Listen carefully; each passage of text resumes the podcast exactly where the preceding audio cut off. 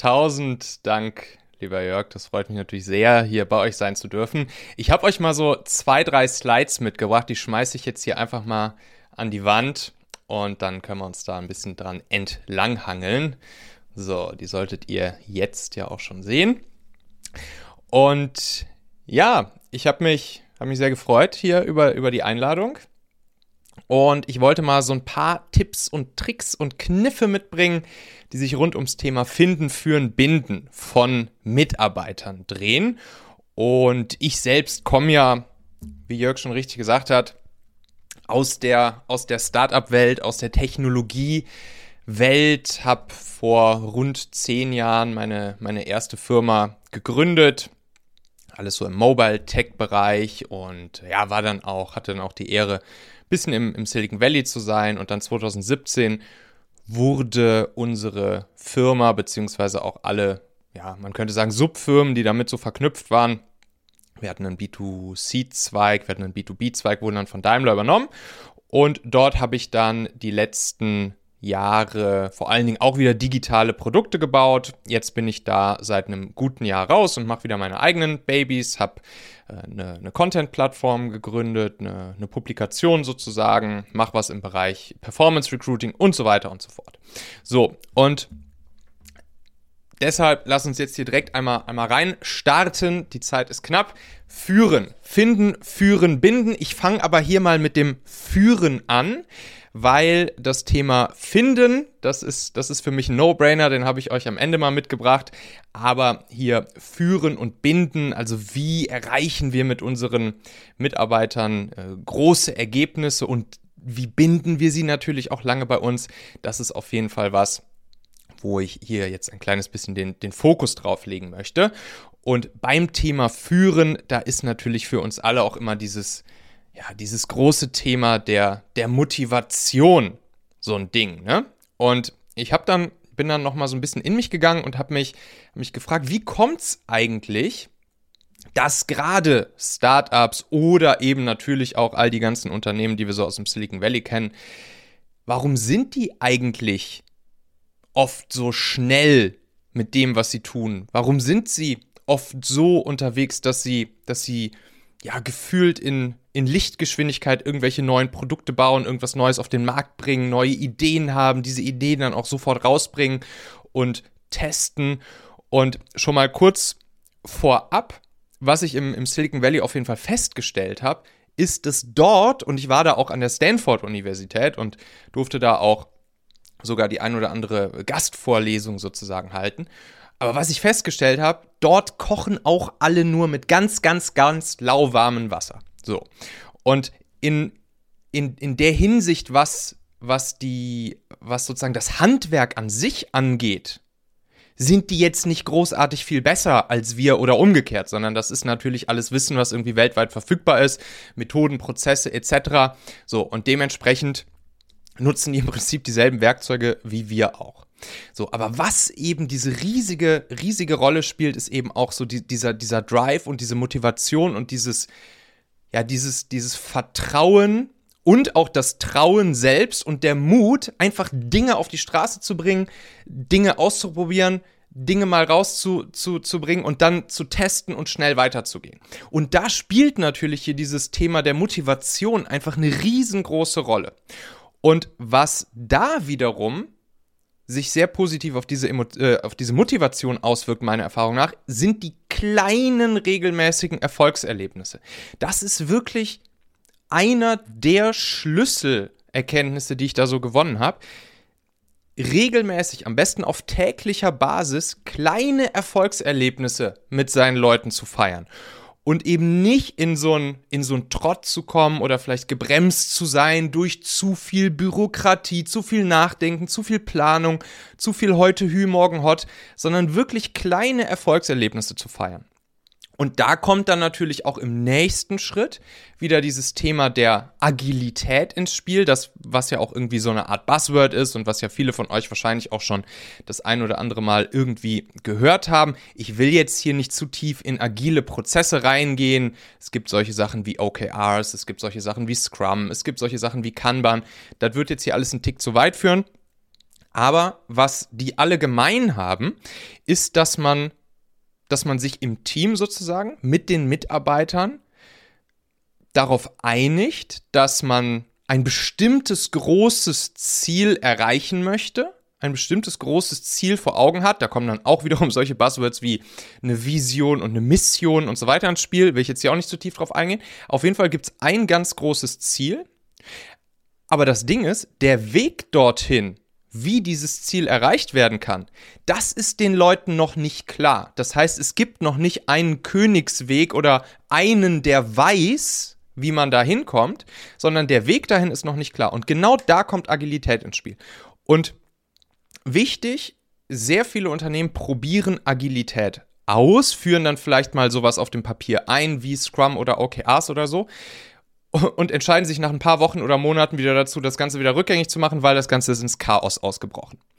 Und das liegt meiner Erfahrung nach sehr häufig daran, dass Agilität verwechselt wird mit, ah, wir machen jetzt agil, das heißt, ab heute darf jeder machen, was er will. Und dann wuseln alle wie wild, wie ein Ameisenhaufen, ohne Sinn und Verstand durcheinander und dann endet es natürlich in komplettem Chaos. Und wenn ich euch hier eine Message mitgeben möchte, wenn ihr euch mal Bock habt, ein bisschen tiefer mit diesem Thema Agilität zu beschäftigen, dann ist es, Agilität lebt von klaren Prozessen und der Einhaltung der klaren Prozesse.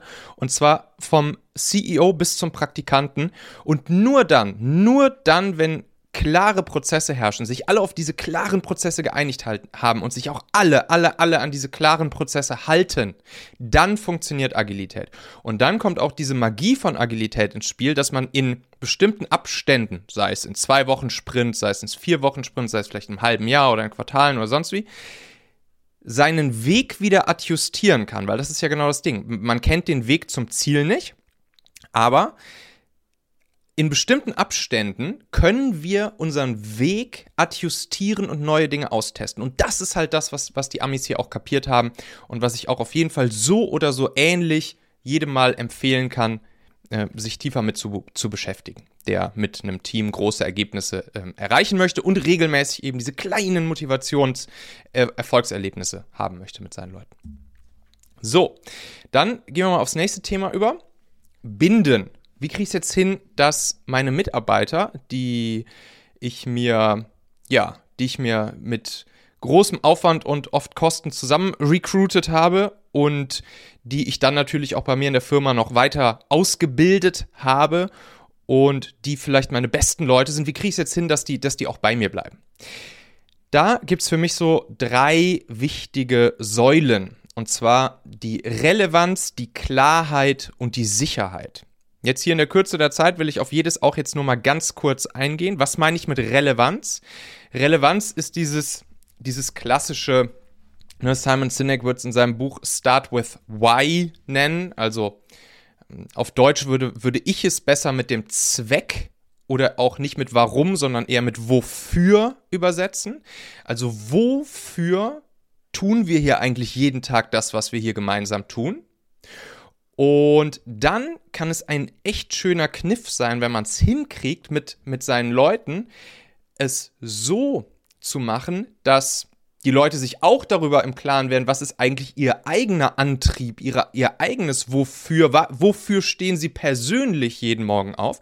Und wenn man das dann, wenn man das dann matcht, wenn man das dann einherkriegt mit dem, was sie jeden Tag in der Firma tun, das ist unser Job als Führungspersönlichkeit, dann dafür zu sorgen, dass die Leute dass die Leute wissen, mit dem, was sie hier bei mir in der Firma oder in meinem Team tun, kommen sie auch ihrer persönlichen Vision, ihrem persönlichen Wofür näher.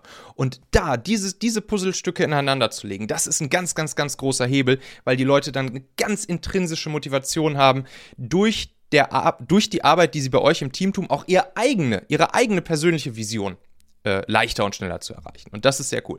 Klarheit das ist für, vor allen Dingen für uns als, als Führungspersönlichkeiten, da geht es dann um so Themen wie, wie die Werte, um die Integrität vor allen Dingen, also diese Konsistenz zwischen Wort und Tat, also wirklich das, was wir ankündigen zu tun und das, wofür wir stehen, auch wirklich in die Tat umzusetzen. Und zwar nicht vielleicht oder hin und wieder mal, sondern auf jeden Fall tausendprozentig. Und dementsprechend natürlich für unsere Leute auch ja, berechenbar zu sein.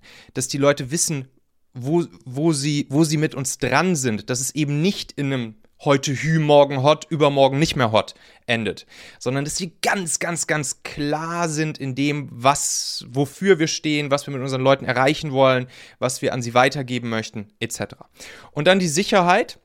Das ist ja was, was, was jetzt, was, was mir als Unternehmer grundsätzlich erstmal so ein, was mich immer so ein kleines bisschen skeptisch macht, ne, wenn mir irgendwer mit dem Wort Sicherheit kommt. Aber natürlich ist es so, wenn wir wenn wir mit unseren Mitarbeitern zu tun haben, dann ist dieses Thema Sicherheit einfach ein riesengroßes Thema für die. Und dabei geht es jetzt nicht nur um so Themen wie, wie finanzielle Sicherheit, kommt das Gehalt jeden Monat pünktlich und so weiter, sondern auch um das tägliche Doing in der Arbeit. Also hier auch wieder eine Kompromisslosigkeit bei der Einhaltung von Prozessen, damit die Leute auch im wahrsten Sinne des Wortes eine innere Ruhe haben, um mit diesen Prozessen, die wir haben, dann auch gut arbeiten zu können und damit eben diese Sicherheit zu haben. Und dazu gehört auch was, was Steve Jobs hat das damals diese No-Excuse-Haltung genannt. Und da geht es ums Thema Verantwortung. Also jedem bei uns im Team, jedem, inklusive mir selbst als, als Chef, aufzuerlegen, dass jeder hier verantwortlich ist für das, was am Ende rauskommt aus dem, was wir hier tun. Das heißt, man kann sich das vielleicht vorstellen wie so ein, wie so ein guter Trainer. Ein guter Trainer schützt, aber er fordert auch heraus. Das heißt, wenn wir jetzt zum Beispiel uns irgendwie in größeren Firmen so konzernmäßig das Ganze angucken, dann heißt es für mich als Teamlead beispielsweise, dass ich mein Team schütze vor äußeren Einflüssen vor äußeren Einflüssen, aber gleichzeitig auch wie ein guter Trainer mein Team auch herausfordere, meine, meine Leute wirklich zu Höchstleistungen äh, herausfordere. Und, und da gibt es dann ja auch diesen, diesen Spruch, dass die Grenzen eines Sportlers die Grenzen im Kopf seines Trainers sind. Und ich finde, das trifft hier ziemlich gut zu. So, dann drittes Thema, wie finde ich gute Leute? Was soll ich hier großartig erzählen? Äh, ich selbst habe eine hab ne Firma gegründet, die heißt Talentmagnet Performance Recruiting und ich, ne, deshalb hier auch kleiner Disclaimer, ich glaube, dass heutzutage eigentlich der Weg ist, um gute Leute relativ schnell und vergleichsweise günstig zu finden, ist Performance Recruiting. Das ist eine Methode, die verbindet Methoden aus dem Online-Marketing mit, mit, äh, mit ja, einer eine Erfahrung aus Sicht der Bewerber, die vor allen Dingen so auf, äh, auf die mobile Nutzung und auf die Kanäle abzielt, wo sie ohnehin unterwegs sind, sprich Social Media, mobile Apps etc. pp. Will ich jetzt auch nicht zu tief reingehen. Wen das interessiert, einfach mal nach Performance Recruiting googeln. Da habe ich auch schon viel, viel Content und viele Artikel und so weiter drüber geschrieben. Und zu guter Letzt möchte ich euch auch nochmal einladen, wenn ihr mögt, einmal in meinen Machen-Podcast reinzuhören. Da geht es sehr viel um diese Themen, die wir jetzt hier so besprochen haben. Ich habe euch jetzt mal drei Folgen hier rausgesucht, die genau darauf einzahlen, auf das, was ich euch gerade äh, beschrieben habe, auf alle drei Themen. Wenn ihr da ein bisschen tiefer einsteigen möchtet, Folge 253 im Machen-Podcast kann ich euch empfehlen. Die heißt Agil arbeiten wie Spotify, Scrum schnell und einfach einführen. Folge 151, die lautet Die Mission deines Teams starte mit dem Warum. Ich hätte die Folge besser starte mit dem Wofür genannt.